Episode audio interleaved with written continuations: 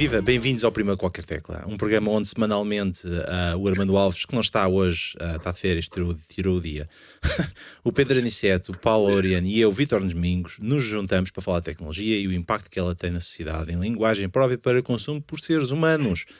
E hoje é o episódio. Epá, dá-me jeito de carregar nas teclas. Uh, é o episódio do dia 6 de outubro, como é óbvio, e é o episódio 124.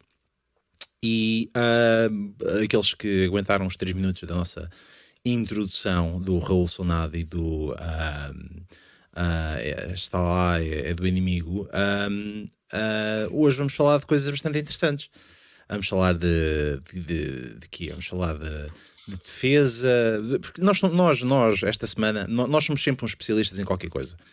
Uh, e esta semana vamos dar uma de especialistas de, de defesa, de, de, de militares, de, pá, uma série de outras coisas que eu não entendo aqui, tendo em conta que eu consegui uh, uh, escapar à, à, à, à tropa uh, por uma nesga, portanto consegui não ir, fui só à inspeção duas vezes, mas consegui não ir à, à, à tropa. Eu acho que o único de nós que foi, e corrijam-me se estiver errado, deve ter sido para o Aniceto, que, que deve ter sido obrigado a ter ido.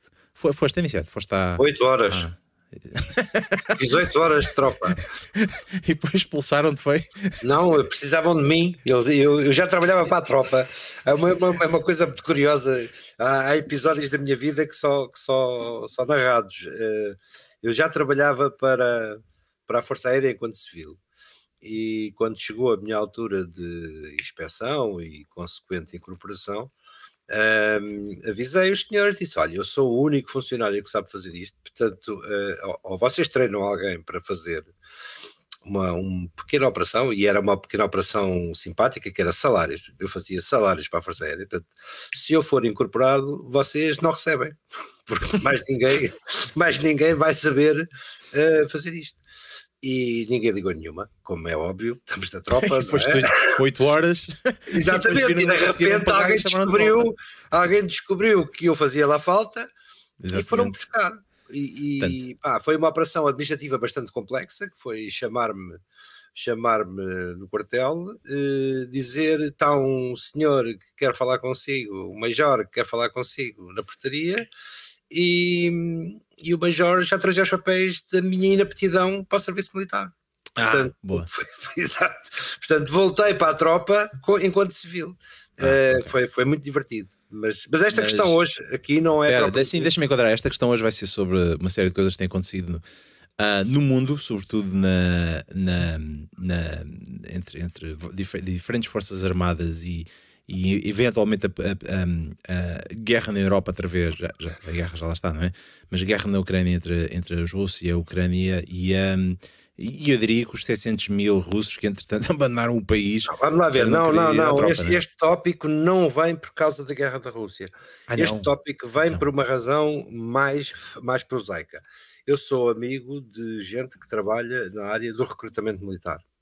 Uh, e estou a assistir a há um ano, há um ano e meio, dois anos talvez, a um esforço titânico para uh, deles para recrutar. Eles estão, em média, 30% abaixo das necessidades operacionais dos três ramos das Forças Armadas.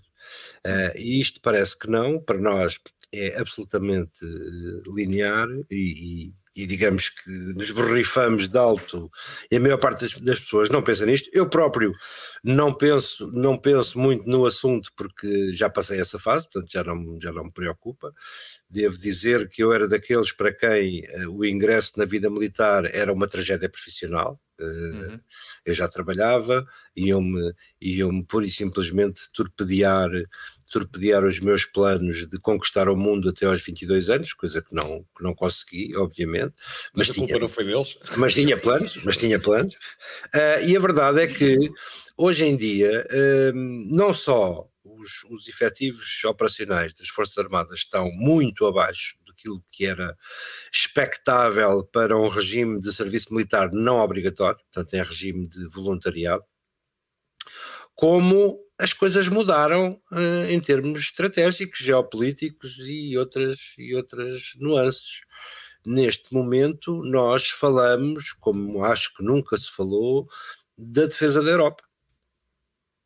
Uh, falamos da NATO como nunca falámos, presumo que tínhamos ligado mais aos aspectos aos aspectos uh, da nossa velha aliança com a OTAN ou a NATO, como lhe queiram chamar, de uma maneira para qual, como, como nunca tínhamos olhado. Porque, porque na verdade ehm, na verdade nunca tínhamos sentido necessidade, nunca tínhamos sentido uma ameaça para a mente, porque nenhum de nós nasceu uh, antes da Segunda Guerra ou durante a Segunda Guerra, um, e não tínhamos tido a, noção de que o edifício Europa um dia precisava de polícias ou podia precisar de uh, forças armadas. A verdade é que uh, eu não conheço a realidade de outros países, não conheço, mas basta-me olhar para basta olhar para a situação russa para perceber que de repente não só aparentemente estão a levar na boca. Hoje li um relatório muito engraçado sobre. E bastante, não é? o maior fornecedor de material Armas. de guerra neste os momento russos. são os próprios russos, porque Exatamente. abandonam o material como se não houvesse, como se não houvesse amanhã. Um, fico também espantado, porque nós sabemos que temos que participar de um esforço europeu de auxílio, que demos 10% da nossa frota de blindados de transporte pessoal à Ucrânia. hum. 10% é muito relevante, até porque não devíamos ter assim nenhuma, nenhum estádio da luz cheio de. Então mandámos tudo o que havia em tanques? Cheio de material, tudo não, aparentemente, eh, segundo, eu, eu, há, uma, há uma publicação, não sei se vocês conhecem, há uma publicação que, que, que eu conheço há uns anos chamada Jane's Military Magazine. A Jane's é uma espécie de páginas amarelas, é, é o guia comercial dos vendedores de armas. Portanto, se tu, tu quiseres ir para o negócio das armas, tens que ter uma versão da, da, da Jane, porque hum, a Jane tem o inventário de hardware militar de cada país e o tempo de life expectancy, ou seja, tu, se, eu, se eu for vender jipes, não vou vender jipes a um gajo que comprou há um ano, tenho tem que vender jipes, é um tipo que está a preparar um concurso de um concurso de hardware que esteja em fim de, que esteja em fim de, de vida. E, e, olhando para, olhando para os, os efetivos e, e, para, e para, para os números de, de hardware militar, 10% da APCs é para quem nunca jogou Command and Conquer, isto, isto pode, fará muito mais diferença, não é, Paulo? Um gajo, quando fala em 10% de APCs, diz: espera, eu com 10% de APCs portugueses eh, eh, eh, já, já, já governava um país pequeno do Corno da África. mas a verdade é que nós ouvimos falar durante anos do, do das, das, alianças e do, e do, esforço que é necessário para garantir as alianças, quando as, quando as Forças Armadas falam em modernização, agora percebemos, até há, até há dois ou três anos, se calhar, entrava-nos por um e saía-nos por outro. Um, para aqueles gajos que jogam a roleta russa, que não ligam nenhuma.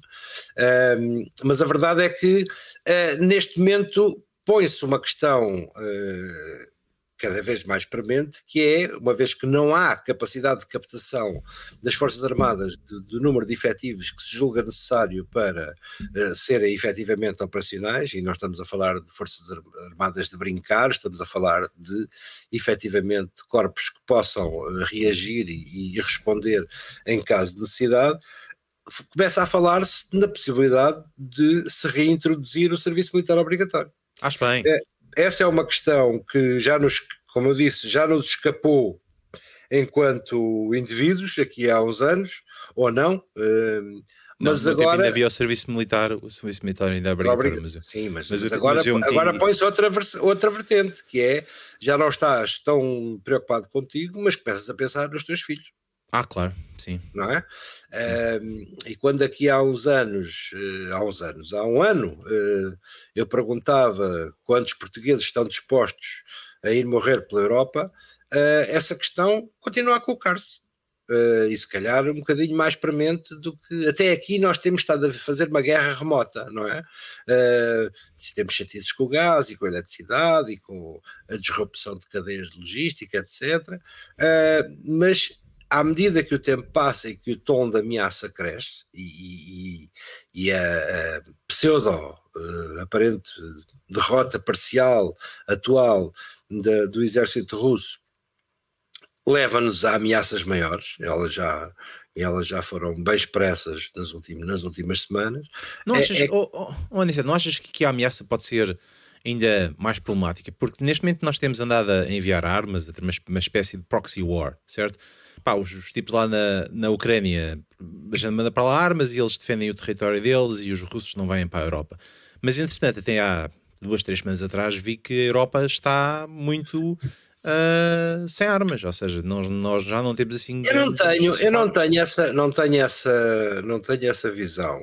Primeiro, hum. Ah, por aquilo que vejo, desculpa lá, os russos passarem a Polónia para cá, uh, não acho possível. Não. Não acho. Hum. Honestamente, não acho possível. Uh, só se chegarem à Polónia e estarem todos a mijar na fronteira ao mesmo tempo. Epá, não, não consigo. Desculpa, não sou perito militar, não sou. Limite-me a consumir, limite-me a consumir aquilo que vou vendo e acho que uh, não sei quanto tempo é que o, os russos vão levar a perceber, ou isto muda, ou tem, e essa é a ameaça, a ameaça mais, mais premente, a ameaça do desespero, do, do uso de uma arma tática nuclear ou qualquer coisa do género. Um, essa é a ameaça que eu mais que eu mais sinto e que mais temo e que eu acho que os europeus mais devem mais devem temer. Agora, a ideia de que, de que os russos venham por aí fora, uh, por uma vez temos a sorte de estar no canto, no canto mais, uh, mais distante e, portanto, não me parece que alguma vez tenhamos preocupações desse, desse género. Agora, se assim, se tu achas que os russos tinham capacidade de fazer uma, uma, uma operação militar que se estendesse para lá da Ucrânia. Epá, se eles nem a Ucrânia conseguem varrer, quanto mais o resto de, da Europa de Leste, não, não, não, não me passa pela cabeça. Agora, a questão do tópico era se, se reintroduzirmos o, o, serviço militar obrigatório, uh, e eu recordo que há países ditos neutros que têm uh, serviço militar obrigatório, um, há países que, não tendo uma expressão militar uh, muito presente nas nossas, nas nossas uh, mentes, têm efetivamente um, um, têm efetivamente um serviço militar, umas forças armadas capazes de responder a situações de crise e um, estando abaixo, os tais 30% teóricos abaixo do número de operacionais, se para isso nós vamos depender de terceiros. Ou seja, uh, se um dia fôssemos atacados, é verdade que é a história da nossa vida militar nos últimos uh, eh, 500 anos, que é depender da ajuda de, de, terceiros, nomeadamente os ingleses, que eram frequent flyers, sempre que estávamos a levar na boca, uh, aí vinham eles. Não é? não é? Portanto, ainda há quem diga que três dias de luto nacional é demais para, pela Rainha de Inglaterra. Eu acho que devia haver um mês, porque, porque desde, desde a conquista de Lisboa desde a conquista de Lisboa que, que quem salva, quem salva a honra do convento, claramente, são, são os ingleses. Uh, mas a verdade é que hoje, em, em, no, em pleno século XXI, me custa perceber que, que o nosso sentimento de nação uh, ousasse suportar sermos defendidos por uma força terceira. Epá, eu antes de passar, passar, passar a palavra ao Lorena, eu posso dar a minha opinião que eu acho que, não, que ela não mudou durante estes anos todos, desde que, que eu fui confrontado com o serviço militar obrigatório. Um, que não concordo. Acho que o serviço tem de ser voluntariado e tem de ser pago uh, e tem de ser bem compensado. Um, há uns anos atrás via que Portugal não tinha capacidade para ter militares porque nós não tínhamos missões e o mundo não andava assim tão perigoso. Um, hoje em dia, epá, não estou a ver nenhum perigo iminente para Portugal uh, a nível militar, muito sinceramente. Disseste que não tínhamos missões? Epá, as missões, epá, desculpa lá, as missões que nós tínhamos na Bósnia, no Kosovo e mais no resto do país, no, no, resto da Europa e não sei o que mais, epá, eram missões da, da treta, deixa lá que te diga. Uh, cada vez que mandávamos para lá alguém, alguém detonava uma, uma granada, matava três ou quatro e depois vinham para casa e era Não é todo verdade. Não epá, é tá bem, mas isso é o meu ponto de vista. Deixa-me só terminar aqui. Portanto, epá, achava que nós não, não tínhamos, uh, nem devíamos estar metidos nisso por, por, causa da nossa dimensão e, epá, e, e acho que não, não, valeria a pena. Uh, era sobrevalorizada essa, essa função. No entanto, uh, agora, porque estamos inseridos num contexto mais europeu, onde estamos dependentes não só uh, dos nossos vizinhos que detestamos, mas também do resto da Europa. E vejo que a Europa eventualmente poderá ter um problema militar um, a curto prazo, por causa da, da Rússia. É um facto. Um, e a minha opinião é capaz de mudar relativamente a isso. Ou seja, um, se se, se defende um, uma força militar portuguesa, talvez não. Se defende uma força militar europeia, é pá, sim, porque aí consigo ver que há países maiores que conseguem contribuir com mais dinheiro, mais capacidade e mais manpower, e pá, e nós não precisamos de andar a, a, a fingir que somos os maiores e a mandar pessoas e a comprar uh, equipamento militar quando não precisamos dele. Portanto, a, acho que nós conseguimos viver bem à custa dos outros relativamente a isso. Um, e, e, e, acho que num mundo uh, próximo, uh, num futuro próximo, acho que todos os países vão estar dependentes uns dos outros. E pá, enquanto europeu, e apesar de estar num país que renegou a Europa, uh, apesar de ser um europeísta, uh, acho que continuo a achar que, que, uma força militar europeia poderia, poderia ser interessante. E nós estávamos a nossa cota parte. De, de, Mas aqui, só com cinco, só com cinco homens uh, Ah, pois lá está, pois. Essa é a parte, essa é a parte em que alguém vai dizer, é pá, mas afinal isto não é bem assim.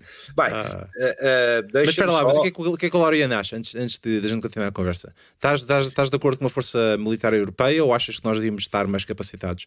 Para, para, para resolver estas questões. Eu, dada a dimensão de Portugal eh, e os potenciais eh, perigos que Portugal poderá passar no, em cenários de guerra, eu diria que nós temos sempre que recorrer aos nossos aliados.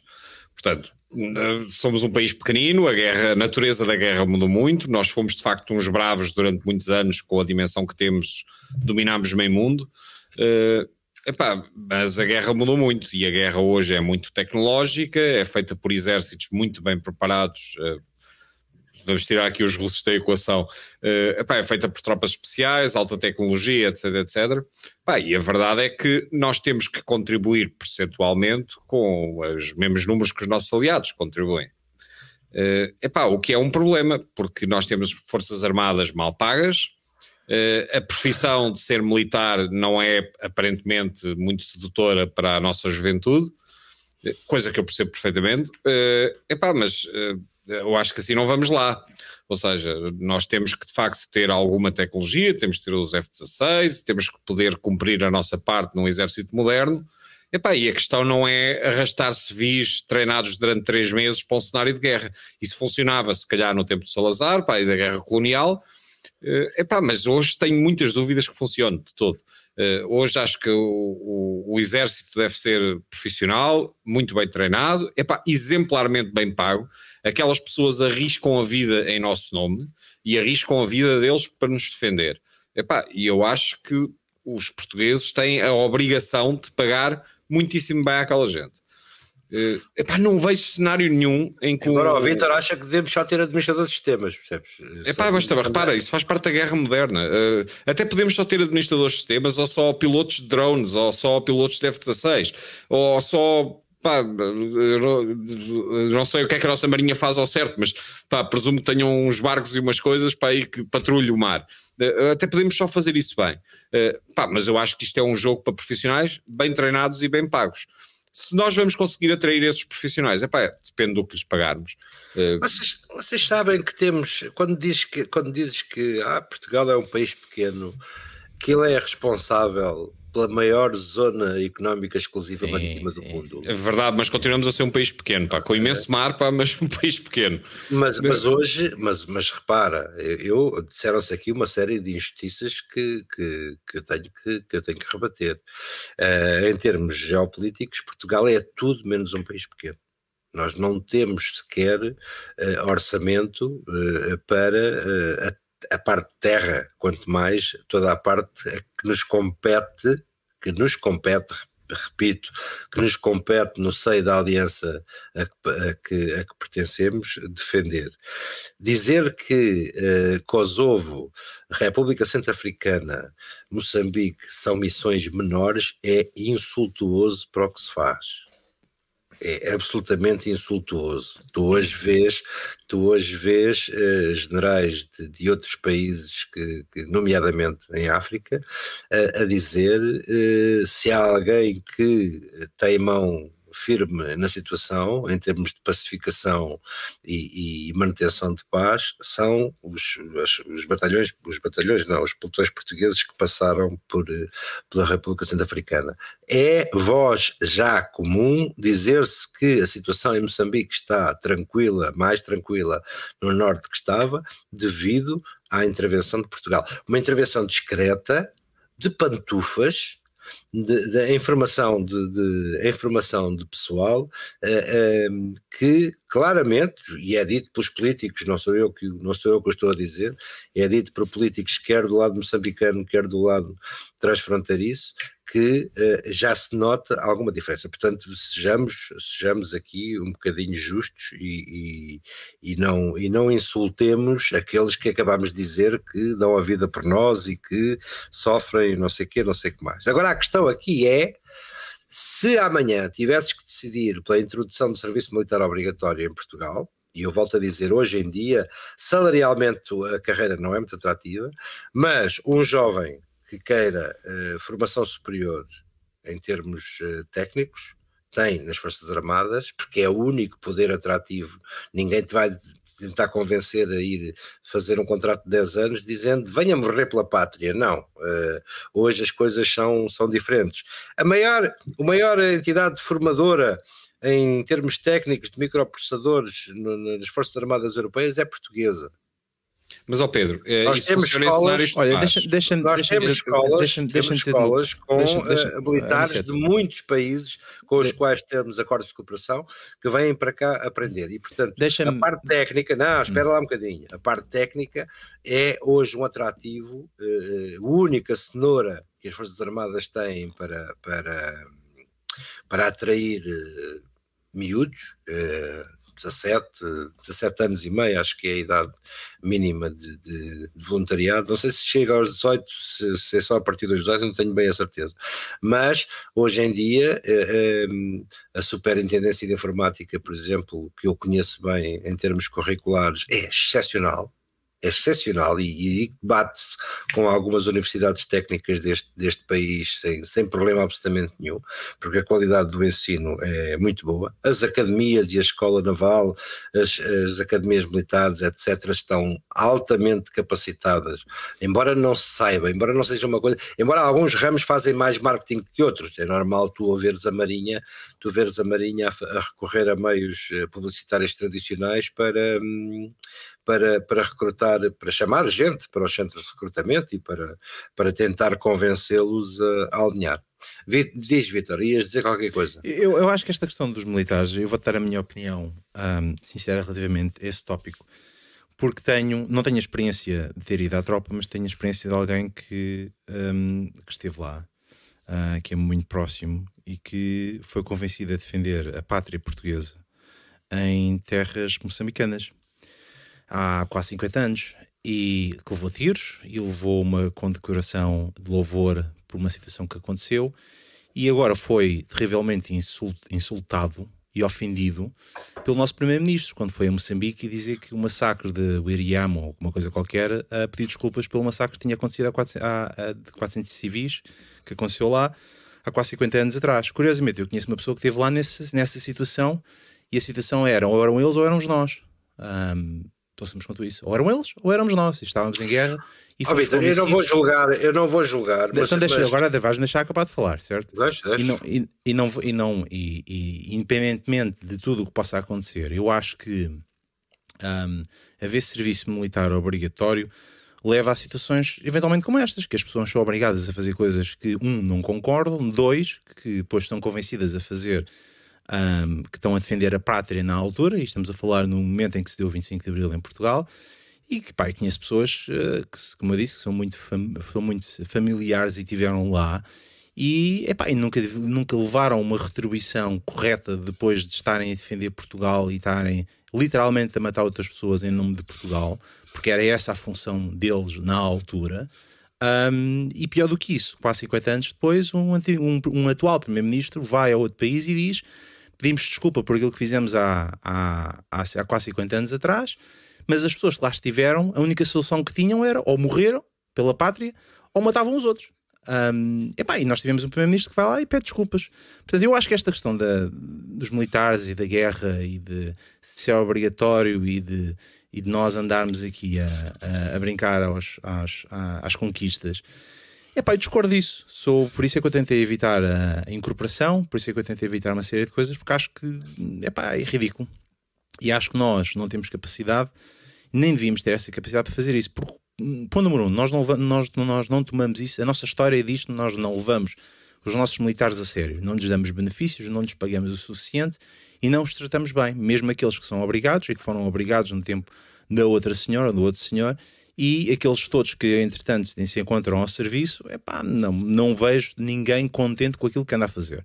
Mas pode ser, lá está, o meu ponto de vista. Epá, e acho que nós, novamente, continuo a bater na mesma tecla, acho que nós não temos capacidade para andar a fazer essas coisas, não temos capacidade financeira, nem temos pessoas disponíveis para fazer isso. E acho que os tempos são outros. Acho que nós devemos ter uma abordagem completamente diferente à coisa. Falaste, nós devemos ter Cis Admins.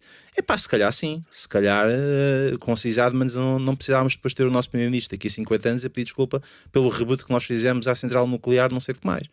Talvez, não sei. É, fica aqui estás a subestimar o que o CISADMIN pode fazer, mas está bem. Eu sei. Uh, Deixa-me só dizer o seguinte, Pedro. Uh, tu falaste na ideia da, do Exército e da Marinha e da Força Aérea seduzir os miúdos por, com um curso superior que tiram no contexto do seu contrato. Pá, eu tenho-te a dizer que é assim, isso funciona em tempo de paz. Uh, e sem uma guerra visível à frente. Em qualquer período de tensão, isso deixa instantaneamente de funcionar. Uh, o que tu queres cativar uh, são miúdos que vejam algum tipo de recompensa. A Marinha não gera um liceu. A Força Aérea não gera um liceu, nem uma universidade. Não, mas não é isso. É... Ideia, repara, eu lembro de ter uma prima minha que teve para ir para a Academia Naval porque tirava lá o curso, blá blá blá blá. Mas repara, novamente, esse tipo de coisas só são armas, armas de cativação em tempo de guerra em tempo de paz. Em tempo de guerra não funcionam, porque as pessoas sabem o que é que a guerra significa. Uh, a propósito do comentário do Vítor, uh, a guerra é feita de, de, de momentos uh, terríveis e não há inocentes. ou seja, as pessoas fazem coisas que são inanarráveis em cenários de paz e fora do contexto da guerra. E fazem de parte a parte, ou seja, não, não, não há como. não há como evitar. Epá, é um cenário que eu adorava que os meus sobrinhos, eh, filhos não tenho, mas que os meus sobrinhos passassem. A ideia de haver um serviço militar obrigatório, de mandar miúdos para uh, algures no meio da Europa, uh, epá, é uma coisa que, epá, que não me agrada nada. Acho que nós precisamos ter boas forças especiais, precisamos ter bons pilotos, precisamos ter equipamento para aquelas pessoas poderem, seja patrulhar o mar, seja uh, o ar, Uh, epá, e, e, temos de ter uma força militar bem paga. Epá, e quando eu digo bem paga, é exemplarmente bem paga. E sim, cada vez que há exercícios da NATO devemos participar, cada vez que há missões, alguns no planeta em que, em que nós mandamos forças militares, pá, deve ir pessoas muitíssimo bem treinadas, porque faz a diferença. Aquela ideia de nós termos muitos, mas muito mal treinados, que é o que a Rússia está a fazer neste momento, que é pá, meter as pessoas nos centros de recrutamento, treiná-los umas semanas e depois mandá-los para a Ucrânia, pá, é literalmente condenar pessoas à morte. Uh, epá, eu não tenho dúvida nenhuma que se do outro lado da Ucrânia tiverem soldados profissionais, epá, aquilo é literalmente tiro ao boneco, por muitos bonecos que apareçam lá. Epá, porque uma, uma metralhadora e um míssil na guerra moderna epá, fazem, absolutamente, fazem absolutos milagres contra números. Epá, tu mandas um pelotão de gajos não treinados avançar pelo mato epá, e enquanto houver balas de metralhadora eles morrem. Epá, e, e portanto eu acho que esse não será o caminho a pergunta de base, que é: nós devemos ter umas Forças Armadas, não tenho dúvida nenhuma. Uh, e, deve, e, e, devemos apostar. Isso ninguém tem. A questão aqui é se devemos ou não ter serviço militar obrigatório. Epá, eu acho que o serviço militar obrigatório não serve para nada. Uh, ou seja, novamente, uh, o tipo de, de, população que recruta, o compromisso que as pessoas têm com aquilo, etc, etc. Bem, é claro que se forem postas com uma G3 no meio de um cenário de guerra, vão, pá, vão disparar, ou pelo menos muitos deles vão disparar. Eh, mas a questão é que eu não acho que seja por aí. Como acho que é preferível Victor... novamente nós revermos o orçamento, pagarmos bem a potenciais militares. Epá, e há pessoas que de facto gostam daquilo. Eu tenho um militar na família que se ofereceu como voluntário para missões portuguesas e que foi para cenários de guerra. Eu já não me lembro exatamente para quais, mas foi para cenários de guerra. Epá, e ele acredita piamente naquela carreira. Epá, e portanto acho acho extraordinário que haja pessoas assim, o meu obrigado, levanto o chapéu, epá, e se tivermos em número suficiente pessoas assim, e se isso for suficiente para lidarmos com potenciais ameaças, pá, acho que esse será o caminho. Se não for, pá, tenho de dizer que acho que estamos tramados. Acho que era preferível treinar as pessoas em táticas de guerrilha do que em exércitos convencionais, porque, novamente, a guerra hoje é ultra tecnológica epá, e exige coisas que custam dinheiro. E nós não temos dinheiro, temos pouco. Epá, eu não sei quantos F-16 é que estão operacionais, pá, mas não, sei que não são muitos. E que há uns quantos que, que não voam, pá, que estão permanentemente no estaleiro dos nossos dois submarinos, pá, eu não faço a mínima ideia exatamente do que é que se passa com eles, mas da última vez que eu li, um deles estava em terra. Uh, Epá, portanto, eu diria que nós temos poucas hipóteses em lutar uma guerra tradicional. Sim, se me disseres que treinamos pelotões de hackers, epá, não tenho dúvida nenhuma que temos imenso potencial. Se me disseres que, que temos tropas especiais e é esse o nosso commitment junto à NATO, epá, os comandos portugueses têm uma fama extraordinária no planeta inteiro. Uh, epá, acho que seria esse o caminho. Uh, agora, epá, não tenho dúvida nenhuma, vamos imaginar que os russos de repente deixam de ser nabos e deixam de fazer aquilo que estão a fazer na Ucrânia.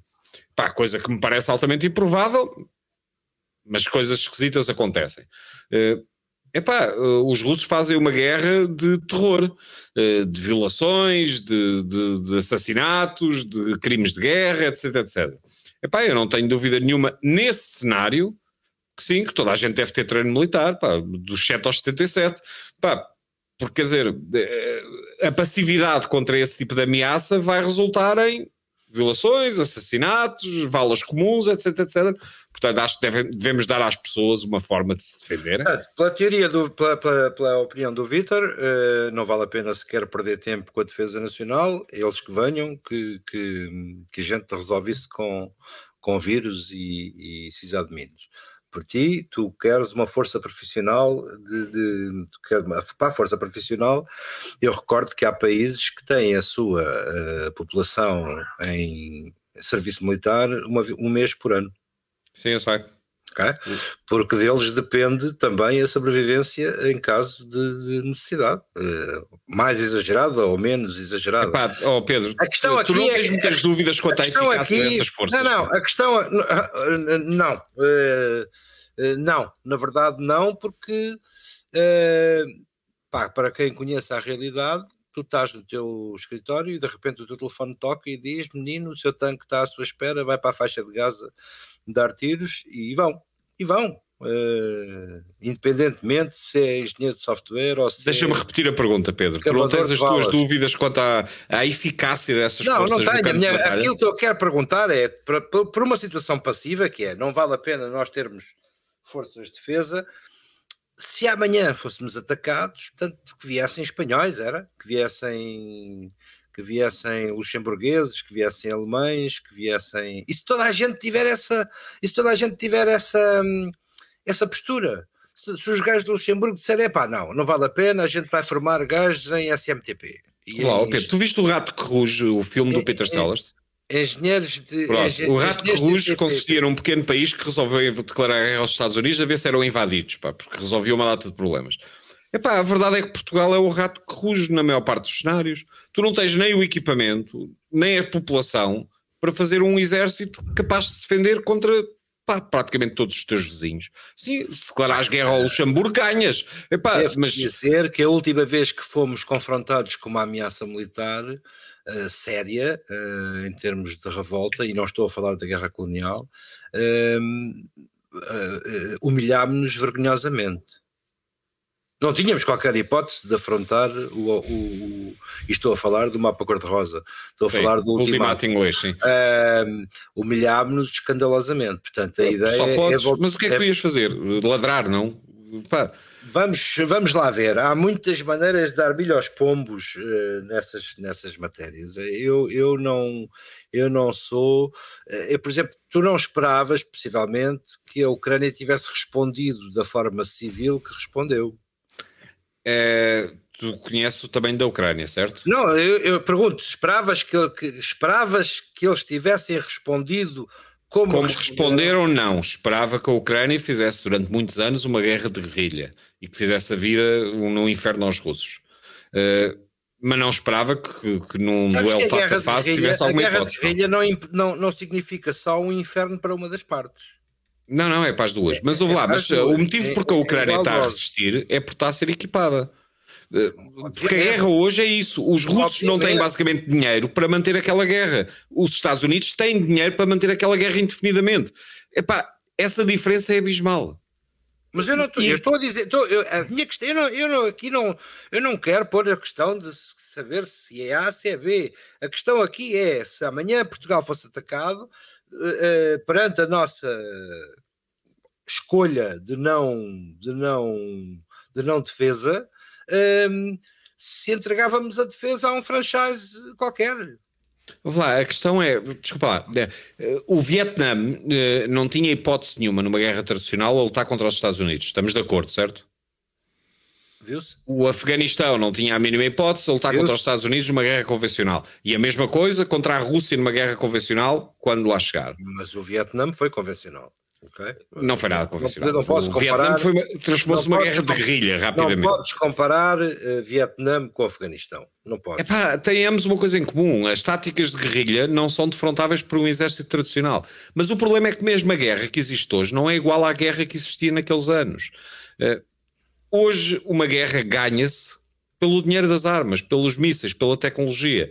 Os russos só estão a, só estão a tremer eh, como varas verdes neste momento. Não, não apenas. Porque há dinheiro, apenas, mais nada. Não apenas, não apenas, não apenas. Tem muito a ver com a, com a resiliência, tem muito a ver com, a, alguns casos, com a improvisação, uh, tem muito a ver com a capacidade de, pá, de rir da própria miséria. E isso, nisso somos muito bons, hein? isso não tenho qualquer dúvida que somos muito bons. Sim, mas e... a Ucrânia, com nenhum desses argumentos, estava onde está hoje.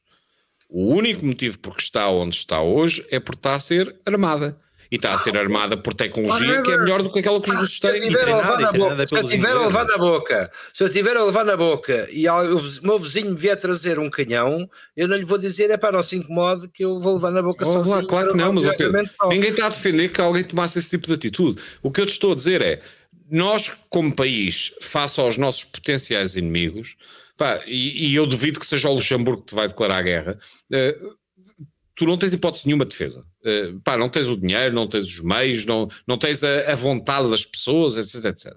Pá, eu, não, eu acho que a única coisa que nós podemos fazer, a única coisa que nós podemos fazer é literalmente é pagar pericescamente a pessoas que estejam dispostas a correr aquele risco. Pá, e quanto mais pagarmos, mais pessoas vamos ter eventualmente. Lá, o exército em Portugal foi durante muito tempo a única via que o jovem de província tinha para ter uma vida normal. E isso já não é verdade hoje. Pelo contrário, pá, o exército português paga miseravelmente qualquer outro emprego que o jovem de província arranja, incluindo entregar almoços do Uber, epá, é mais rentável. E tu assim dificilmente tens pessoas disponíveis para pegarem armas.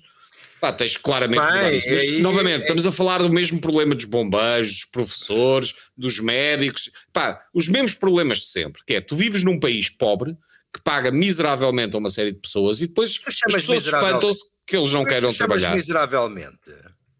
O que é que eu chamo miseravelmente? Sim, sim. Pá, a última vez que eu olhei para os rendimentos da tropa era o subsalário mínimo. Porque eles basicamente tinham que pagar as refeições do quartel, a cama onde dormiam, pá, 30 por uma linha, pá, e recebiam uma miséria, pá. Desculpa, são estas as pessoas que tu queres mandar para uma guerra? Eu, eu acho que deves rever as tuas informações sobre salário mínimo. Um, vamos, vamos ao nível do praça e do soldado, eu, eu percebo a tua, a tua. Não, mas estamos a falar, o, o nível do praça e do soldado são o grosso das Forças Armadas, não são os eh, coronéis e os generais. Certo, mas também não fazem carreira uh, nas Forças Armadas. E, e, e é assim. Epá, mas desculpa, tu não queres uma Força Ninguém quer uma Força Armada, umas Forças Armadas só de oficiais tu tens que ter não, a base não, do exército. Está bem, mas, mas uh, repara, uh, há gente para quem uma, um ordenado, sei lá, de 1100 euros é atrativo e não é assim tão miserável quanto isso.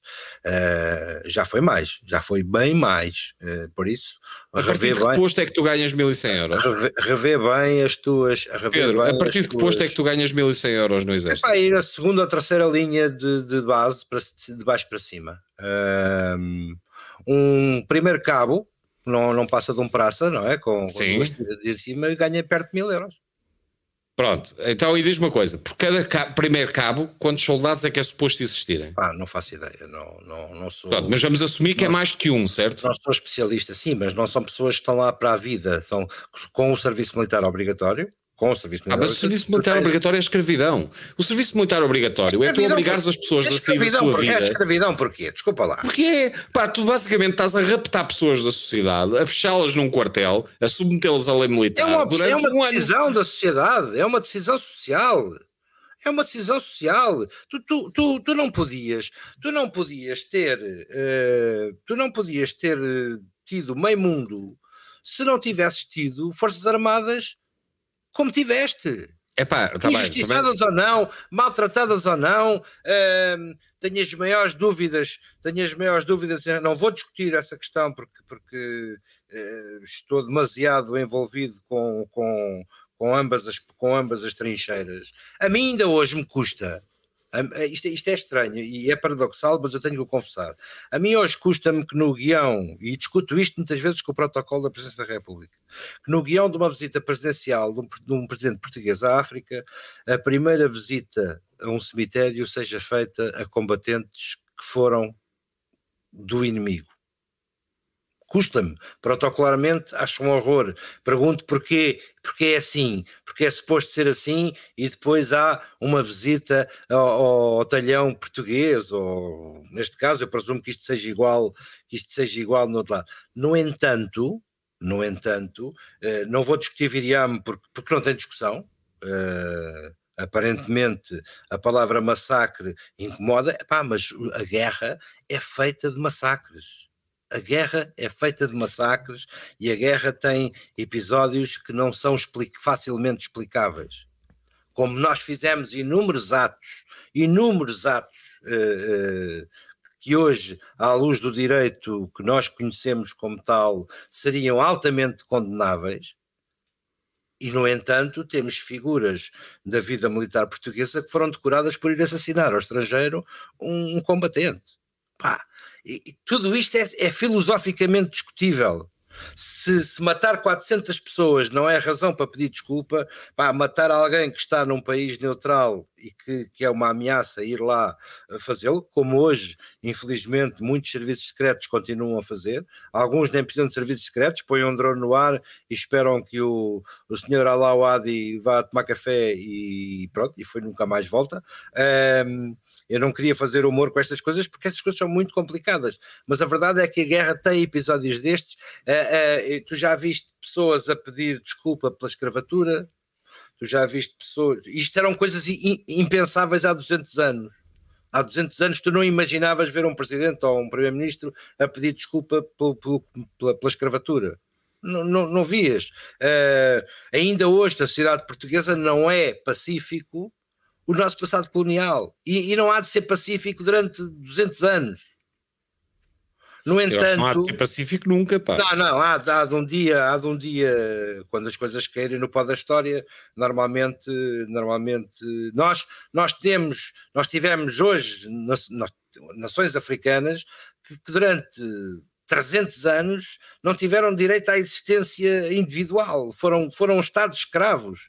São Tomé foi um estado escravo pura e simplesmente. Era um castigo para quem ia, para o, para o português que, que, tinha, que tinha que para lá ir, e era um castigo para a vida inteira para quem nascia ou para quem era transportado para, para plantar cacau. É, é, essas coisas aconteceram, não, não são culpa nossa direta, não são não são um facto de uma, de uma gênese que possamos dizer é o culpado, não, é todo um processo histórico.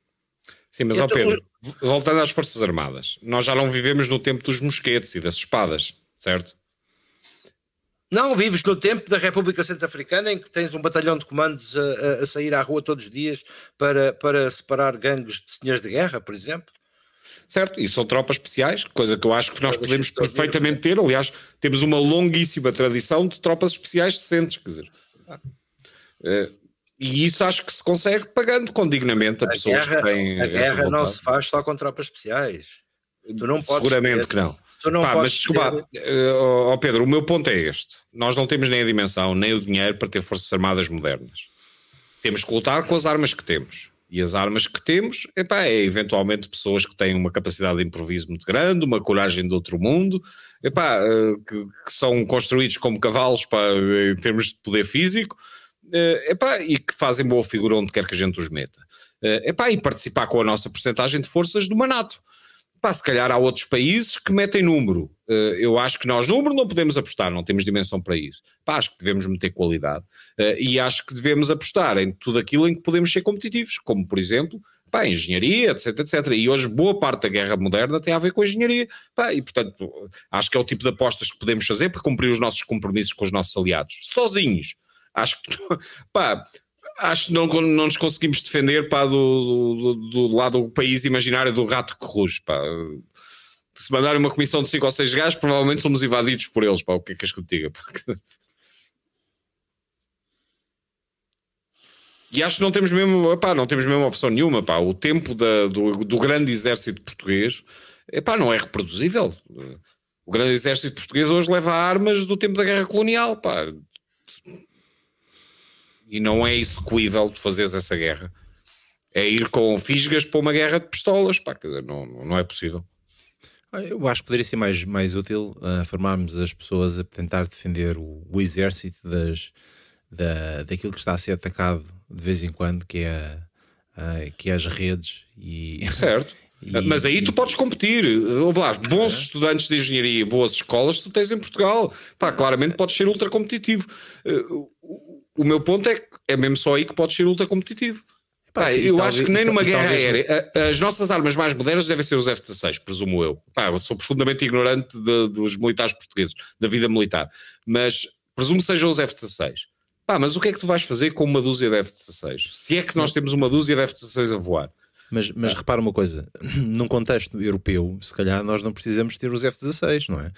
Se calhar no contexto europeu, porque nós pertencemos à Europa, nós podemos contribuir com a nossa cota parte em, na área X e investir mais nessa área X. Poderá, por exemplo, ser o mar, não é?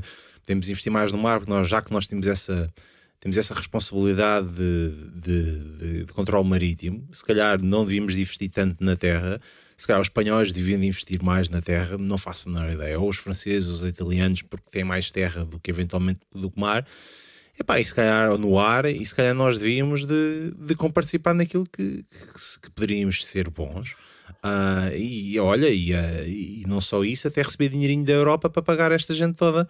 Como, isso é a melhor coisa que nós fazemos, é, é pedinchar o dinheiro da Europa para depois fazermos coisas em Portugal. Epá, não tenho dúvida nenhuma, como sabes, França tem uma legião estrangeira. Uh, ou seja, França está disposta a pagar bem a soldados de outros países para lutarem por, por, por França.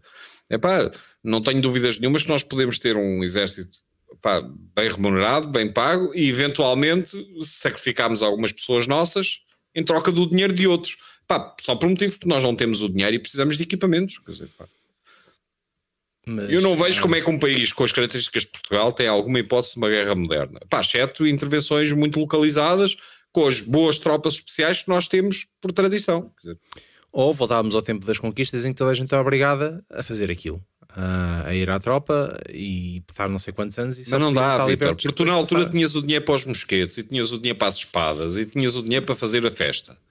E tinhas a coragem das pessoas que se metiam nas caravelas, que não sei se vocês já repararam, se viram alguma, mas são cascas de nós, pá. Não me perguntes como é que alguém atravessou um oceano naquilo. Países, não era?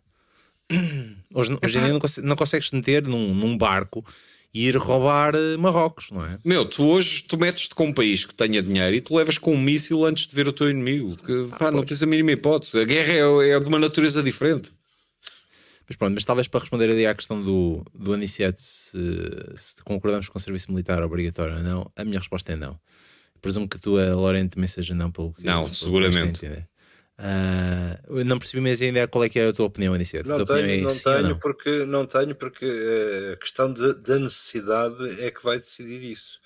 Uh, a ideia de ter um país passivo que se deixe, que opte por não se defender no caso de uma agressão, incomoda-me. Mas ninguém defendeu que fosse um país pacífico e opta por não se defender. Não, não, ali o Vitor disse-me logo que não valia a pena metermos nisso. Não, eh, eu acho que nós vamos nos defender com o que temos e o que temos é mau e portanto vamos ser derrotados. Portanto vamos mandar e-mails, newsletters. mas a seguir vem a segunda parte. Que é, newsletters para inimigo. Nós somos teimosos e gostamos de improvisar. É epá, e portanto quem nos invadir pode ter alguns dissabores ali pelo caminho, não é?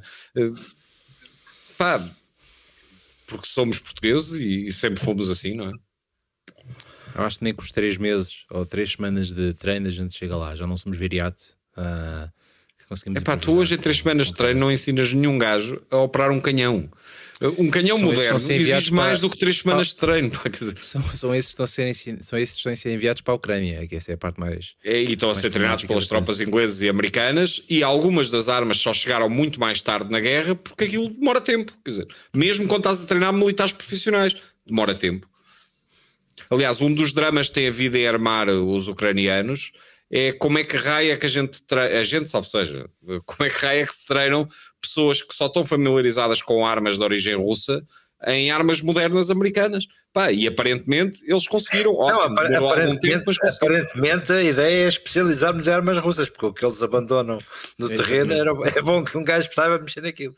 Pá, mas eu, lá, eu, eu não consigo. Mas isso, mas isso foi o caso dos outros países ao lado, não foi o caso dos outros países ao lado, que os outros países, a Polónia, a Suécia, não sei o que mais, enviaram armas mais de militar de, de calibre russo ou, de, ou, que sejam mais relacionadas com os russos para receber as, as armas militares norte-americanas, não foi certo. Isso? a grande Pronto. parte da troca. Há, há, sempre uma rotação de estoque para fazer. Eu posso uh, mandar, mandar fora os obsoletos e, e, e pronto, e, e receber alguma coisa em troca de jeito.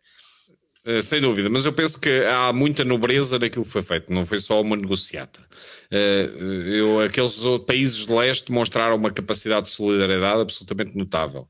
Uh, há a Polónia, que sempre teve umas tendências para não ser muito receptiva a imigrantes, epá, portou-se exemplarmente bem com os ucranianos.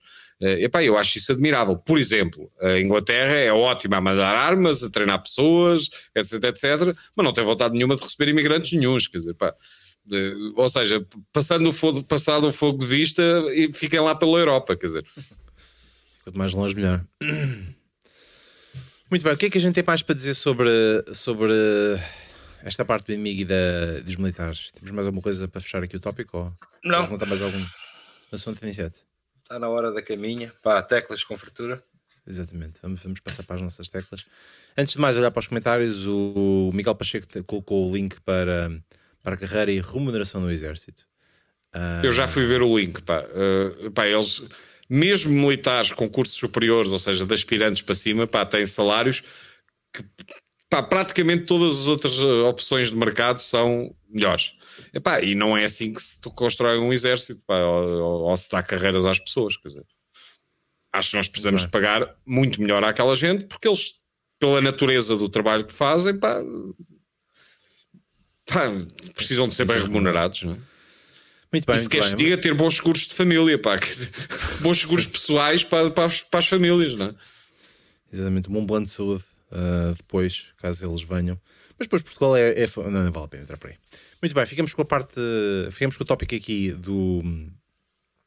Uh, da guerra e do, do serviço militar obrigatório, ou não um, em que nós fomos altamente esclarecedores nas nossas, nas nossas opiniões, nas, nas, nossas, nas nossas posições.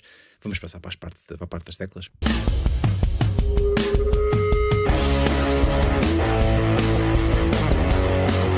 A primeira tecla da noite é do Pedro Anicetti, ele quer nos trazer o S de sondagens. Estás, qual, é que é, estás, qual é que é a boca das urnas que está com problemas?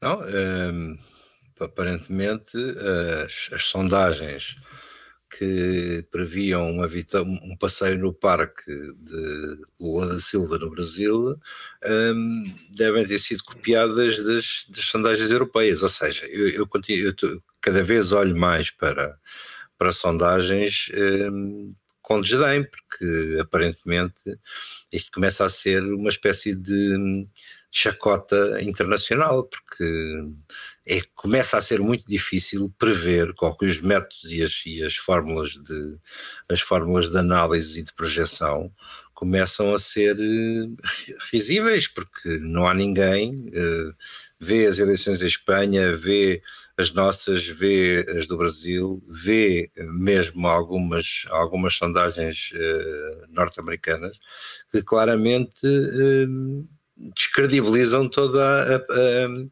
tradição de sondagem e projeção. Ou seja, se houve uma altura na sociedade em que as pessoas tinham alguma ferramenta para, para se guiar, embora eu ache estúpido um tipo guiar-se por sondagens, uh, percebes que cada vez não vale a pena, começa a não valer a pena porque são, são absolutamente falhanços estrondosos. Portanto, uh, eu tive conversas aqui na, nos, nos, dias e nas, na noite eleitoral do Brasil, pá, que vou guardar para a vida, porque são pessoas que acreditam pura e simplesmente que uma projeção tem caráter científico e que está feito e que isto, o resultado vai ser este. E depois as urnas ditam outra coisa. Uh, numa, numa sociedade em que as coisas estão absurdamente bipolarizadas, em que o terceiro candidato tem 2,7% de votos uh, face aos dois, aos dois primeiros, uh, as sondagens, uh, um velho clichê de valem o que valem já não serve, quer dizer, não, não valem nada.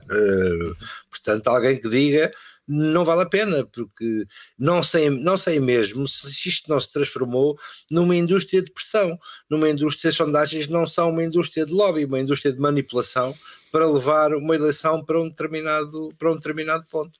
Money talks, uh, alguém as paga, não é? Eu não vou desagradar o meu cliente dizendo-lhe aquilo que ele não quer eh, todo ouvir, uh, e isto é tudo perverso, é tudo estranho.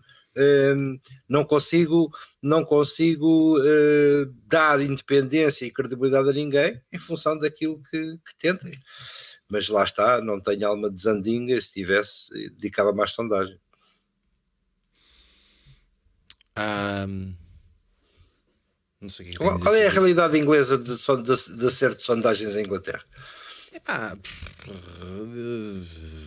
há, uns, há uns anos atrás acertavam, um, mais recentemente têm, têm estado completamente erradas. Um, no entanto, um, aqui as últimas sondagens dizem que o Labour está 30 pontos à frente do, do, dos conservadores dos Stories, mas como as eleições não só, são só daqui a dois anos, é irrelevante o que é que as sondagens neste momento dizem.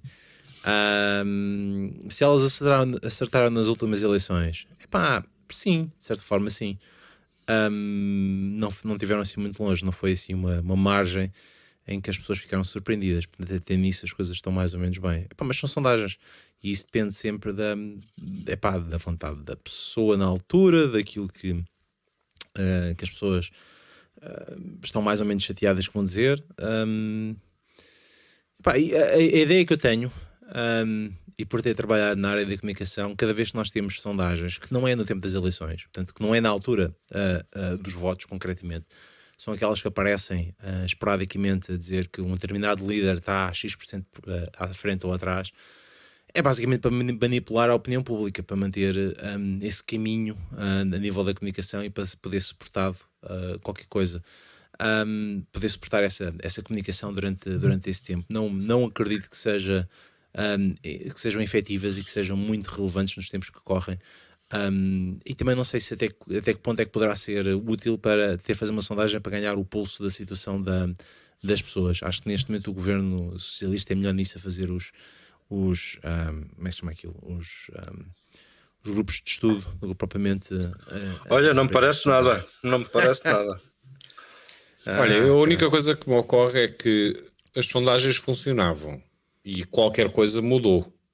Porque nós antes tínhamos uma percepção relativamente fiável dentro da margem de erro do que é que ia acontecer depois de uma sondagem. Uh, e qualquer coisa neste momento não corre bem. Eu acredito que as empresas de sondagem, independentemente dos negócios e de quem encomenda, etc, etc, uh, estejam mais perturbadas do que está o Pedro. Pá, porque o negócio deles está claramente em risco. Quer dizer, a, partir do momento em que a sondagem e a realidade que vem a seguir não têm relação, pá, dificilmente eles recuperam a credibilidade que já tiveram. E o ponto é que já tiveram. Eu não conheço a base científica. Não sei se as amostras estão erradas, se as pessoas passaram a mentir nas sondagens, não sei se as pessoas declaram coisas de um lado e votam no outro. Uh, não sei, mas qualquer coisa mudou. A minha única teoria é que os níveis de abstenção uh, elevadíssimos que nós temos na maior parte dos países, não é o caso do Brasil, mas que os níveis de abstenção uh, estão a alterar a realidade política atual. Vota uma minoria dos portugueses, uh, em, várias, em, muitas eleições muito próximas dos 50% ou menos, e epá, isso provavelmente faz parte do drama. o facto de uma porcentagem de pessoas que participaram nas sondagens depois não votarem se calhar tem a ver com a destruição que nós vimos depois dos resultados. Mas, ó Pedro, eu tenho muitas dúvidas que a Universidade Católica, etc, etc, quando se envolve nas sondagens, eh, esteja à venda. Ou seja, eles estão a fazer. Pá, tenho dúvidas, a sério. Eh, eles estão a fazer provavelmente o trabalho que consideram sério e que sempre fizeram, desde há muitos anos. Eh, epá, e o facto é, eles antes acertavam e agora falham. E eu não sei o que é que mudou, mas qualquer coisa deve ter mudado. Não a há sociedade, de ser... A sociedade, a sociedade. Pois, a sociedade certamente A sociedade mudou. percebeu uma coisa em democracia, acho eu, que as pessoas não votam para a vida. E eu vejo isto pela minha própria experiência pessoal. Eu já votei em vários campos políticos em função de um determinado objetivo. Ou seja, eh, percebo que uma geração como a dos meus pais fica agarrada a uma família política Uh, e, e, não sai dali. Uh, ou se sair é para um, para um satélite mais para a esquerda ou mais para a direita, mas sem grande transferência, sem grande transferência de votos. Hoje o voto uh, é muito mais utilitário do que sentimental. Isto é a minha opinião, não, não, não tenho nenhum estudo científico por isto. Tu hoje votas cirurgicamente para, para um determinado objetivo. Eu sou mais parecido com os teus pais. Eu voto literalmente sempre da mesma forma e sempre no mesmo tipo de aposta. Uh, o, o meu ponto é: nós vivemos numa realidade assim tão volátil em que a campanha eleitoral muda votos. Pá, eu não sei o que é que tu sentes, mas eu nunca me senti influenciado em termos de sentido do voto pela campanha eleitoral ser mais ou menos colorida. Não, não me fazia rigorosamente diferença nenhuma. Eu não vou a um debate indeciso a decidir em quem é que vou votar. Isso nunca me aconteceu. Uh, normalmente fico muita pena quando o meu candidato perde o debate ou, ou fico muito feliz quando ele ganha. Uh, mas não vai mudar em nada o meu sentido de voto. Uh, a questão é, será que nós, nos poucos eleitores que temos, temos uma percentagem cada vez mais volátil? que se calhar diz na sondagem aquilo que acredita no momento, mas três dias depois mudou de opinião? Será que o debate de última hora, o último dos debates, faz a diferença? Epá, provavelmente eu penso que o, que o, desastre das sondagens terá a ver com essa volatilidade. Nós vivemos numa sociedade que tem um attention span de filmes, de vídeos do TikTok. E nós crescemos numa sociedade que tinha o attention span de programas de uma hora. Epá, e se calhar eh, as pessoas mudaram. Se calhar eu, hoje eu a massa que... das pessoas que votam é diferente.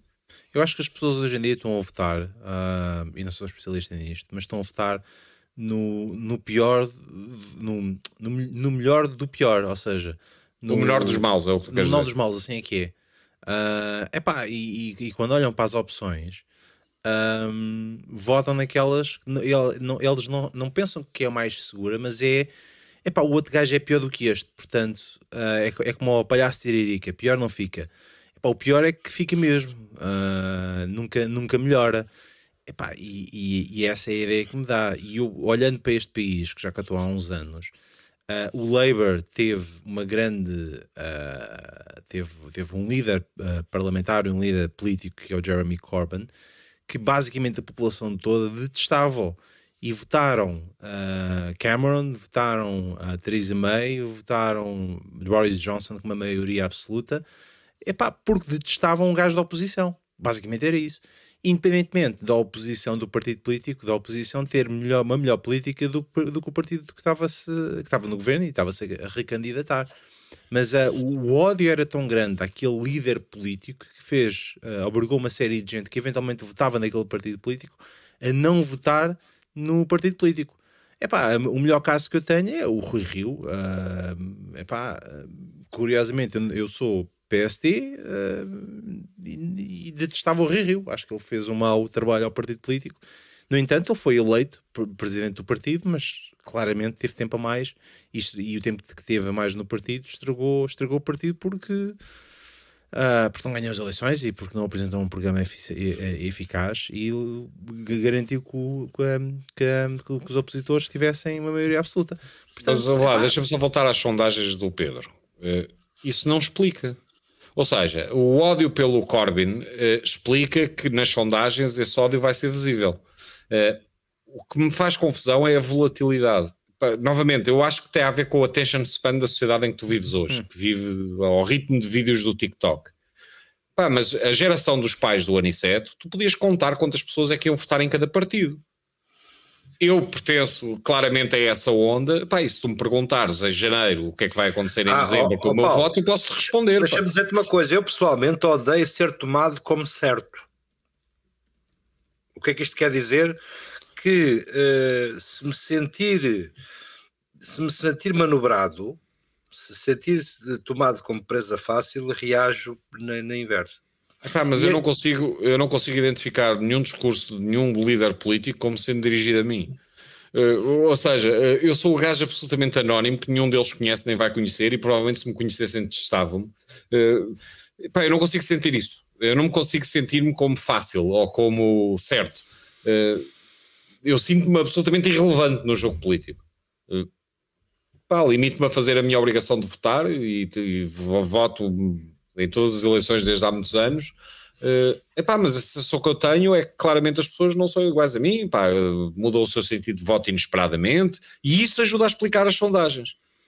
E eu penso que esse é o problema. Eu penso que, que aquele debate final que era para os indecisos decidirem o sentido de voto, não é há muita gente que muda o sentido de voto à última hora. Uh, e estava decidido a votar num e mudou a meio da campanha eleitoral, etc. Pá, acho que é isso que está a acontecer e é por isso é que torna as sondagens tão difíceis, tão complicadas. Porque tu perguntas às pessoas 15 dias antes e elas dizem-te uma coisa que não vai ser realidade 15 dias depois. Porque repara, a parte matemática e de estatística não mudou. A lógica é a mesma. Se tu recolheres uma amostra uh, que seja suficientemente significativa das intenções das pessoas, teoricamente tu vais conseguir produzir uma sondagem fiável. O problema parece-me ser essas intenções claramente serem mais voláteis do que eram no passado. Provavelmente tem a ver com os discursos extremados da sociedade em que vivemos uh, e que são cada vez mais extremados. Uh, epá, e as pessoas tendem a mudar de ideias quando ouvem coisas extremadas, num sentido ou no outro. Certo. Ficamos aqui com o S de sondagens da Petras Iniciativa. Vamos passar para a segunda tecla da noite. E o Paulo Airone quer-te trazer o WOD Overwatch 2. É mais uma coisa que eu vou ter de comprar a Lorena, é? Se calhar Não, não, é, é free to play, pá. portanto não tens de comprar nada, é muito giro. Uh, mas infelizmente eu ainda não consegui jogar desde o lançamento. Joguei a beta uh, durante mas uns meses. Não conseguiste uh, pá, porque não se consegue entrar no jogo, porque é free to ah, play. Okay. E cada vez que eu tento fazer login no jogo, ele diz-me que tenho 100 mil pessoas à minha frente. Pá, ok, está bem. Uh, desisto.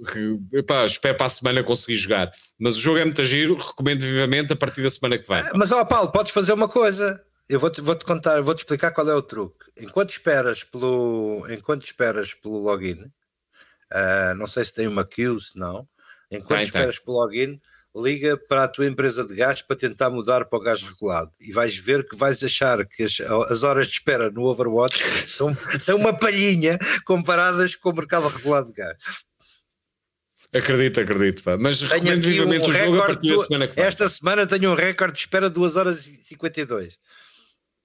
Deixa-me só responder ao Luís Correia que no chat disse joga Splatoon 3, pá. Eu não consigo achar piada nenhuma aos controles do Splatoon, pá. Não consigo tentei efusivamente, pá, comprei o Splatoon e o Splatoon 2, pá, e não consigo achar piada ao controle daquilo. Gosto muito do conceito de jogo, pá, mas detesto aqueles controles.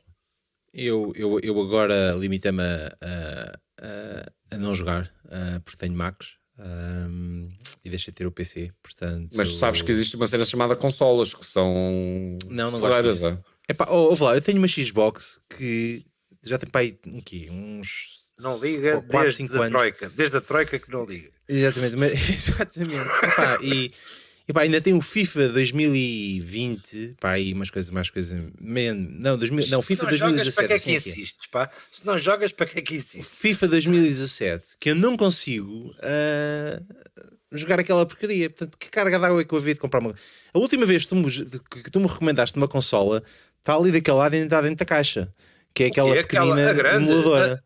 Pronto, Steam, uh, e eu não sei se tu te recordas, mas eu recomendei-te aquela consola e disse: Olha, está aqui uma imagem que tem imensos joguinhos, todos open source e public domain, e que tu vais puxar e ficas com a história toda da informática para, até 1990 em qualquer coisa. E tu nunca puxaste aquela porcaria, nunca montaste o que devias ter montado, e portanto é natural que isso esteja aí encostado a um canto.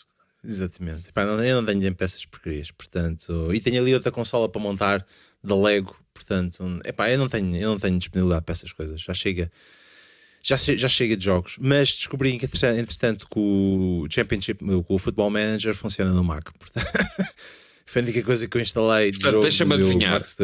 Exatamente, compraste o Football Manager, basicamente.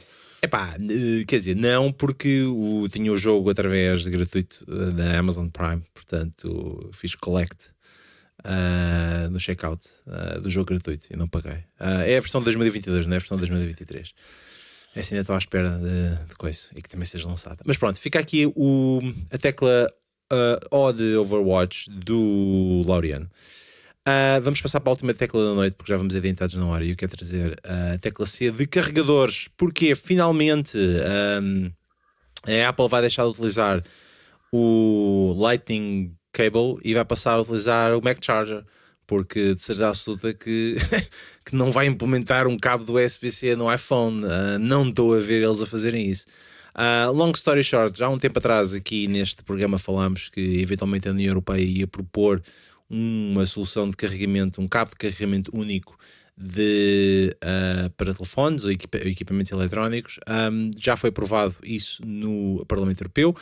Um, em, em, princípio, em princípio não, é mesmo será o SPC que é o standard uh, para este tipo de equipamentos e agora a lei vai ter de ser aprovada de, nos países da União Europeia de forma independente e depois a, a, a a União Europeia vai dar um ano de transição para que todos os fabricantes possam uh, passar a incluir o USB-C nos cabos que, e nos equipamentos que vendem uh, para, para o público. Um, a mim parece-me uh, uma boa iniciativa. Um, quase todos os dispositivos Android, todos aqueles sim, dispositivos Android já levavam todos o USB-C. Um, uh, alguns equipamentos hoje em dia também já, têm já carregam para o USB-C.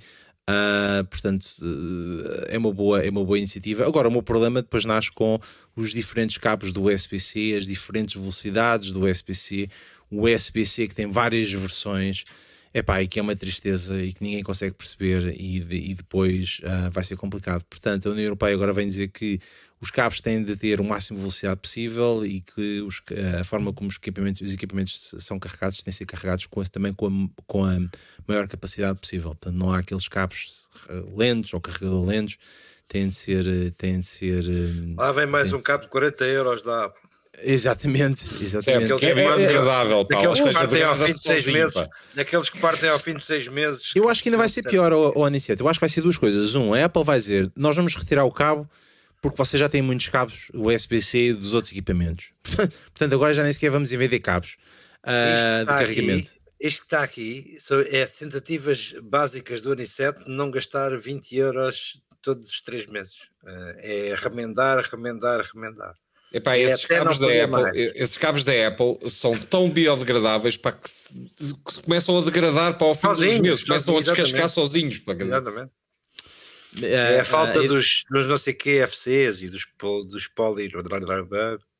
Epá, seja epá, lá o que for, dá-me cabo do canasto, pá. Odeio, aqueles, odeio esses cabos, pá. Uh, epá, eu infelizmente tenho aqui vários. Uh, aqui mesmo aqui à minha frente, cabos da Apple, mas são os originais porque vieram com os equipamentos. Um, e estou à espera que esta porcaria se, um, se, se, se quebre. Se bem que agora os novos vêm com um material diferente até mesmo do o MagSafe, portanto aquele magnético que vem com os MacBook Pros, já vem com uma, uma textura diferente, já não é com esse plástico que havia antigamente com, nos Lightning Bolt, são, são, tem, com, pá, são, tem um material diferente, uh, mais maleável e é capaz de ser mais resistente. Mas um, é pá, continua a ser Lightning Cable. Eu sou, olhando para aqui, tenho para aí 3 ou 4 Lightning Cables aqui para carregar equipamentos só da Apple, tudo o resto é USB-C. Uh, no entanto, tenho um Studio Max em que tem várias portas USB-C, Thunderbolt, e todas elas têm velocidades diferentes e têm formas de transmitir dados também com, de forma diferente. Portanto, Um, acho que ter uma, uma forma única de carregar equipamentos é bom. Uh, vamos ter até 2024 para que isso seja implementado e o período de transição seja completo. Um, a minha aposta é que a Apple vai dizer vamos retirar. Na primeira fase vai dizer nós vamos, nós vamos colocar o SPC, mas não vamos vender. O cabo já não vai ser incluído, como o transformador também já não é, toda a gente já tem isso em casa, portanto podem utilizar os cabos que têm em casa. E a segunda fase vai ser nós vamos retirar o cabo e vamos todos carregar com, com, com o MagSafe, que, com, com wireless, uh, porque, porque é melhor. Portanto, uh, fica a minha previsão um, e, e até classe de, de carregadores, que também acho que, que, nós, que foi uma boa iniciativa da União Europeia. Finalmente, alguma coisa boa. Um, mais coisas para nós, para, para este episódio. Mais nada, toda a gente sente a falta do, do Armando. Ele volta na próxima semana. Um, não sei se ele volta, isso o tópico vai ser dele, mas se calhar poderia ser dele. Uh, se calhar vamos metê-lo uh, entre a espada e a parede e vai ser ele. Porque senão, o, o, senão tem de ser o do Loriano. Loriano, uh, como é que é? Estás preparado para escolher o tópico da próxima semana? É pá, o que vocês precisarem, pá.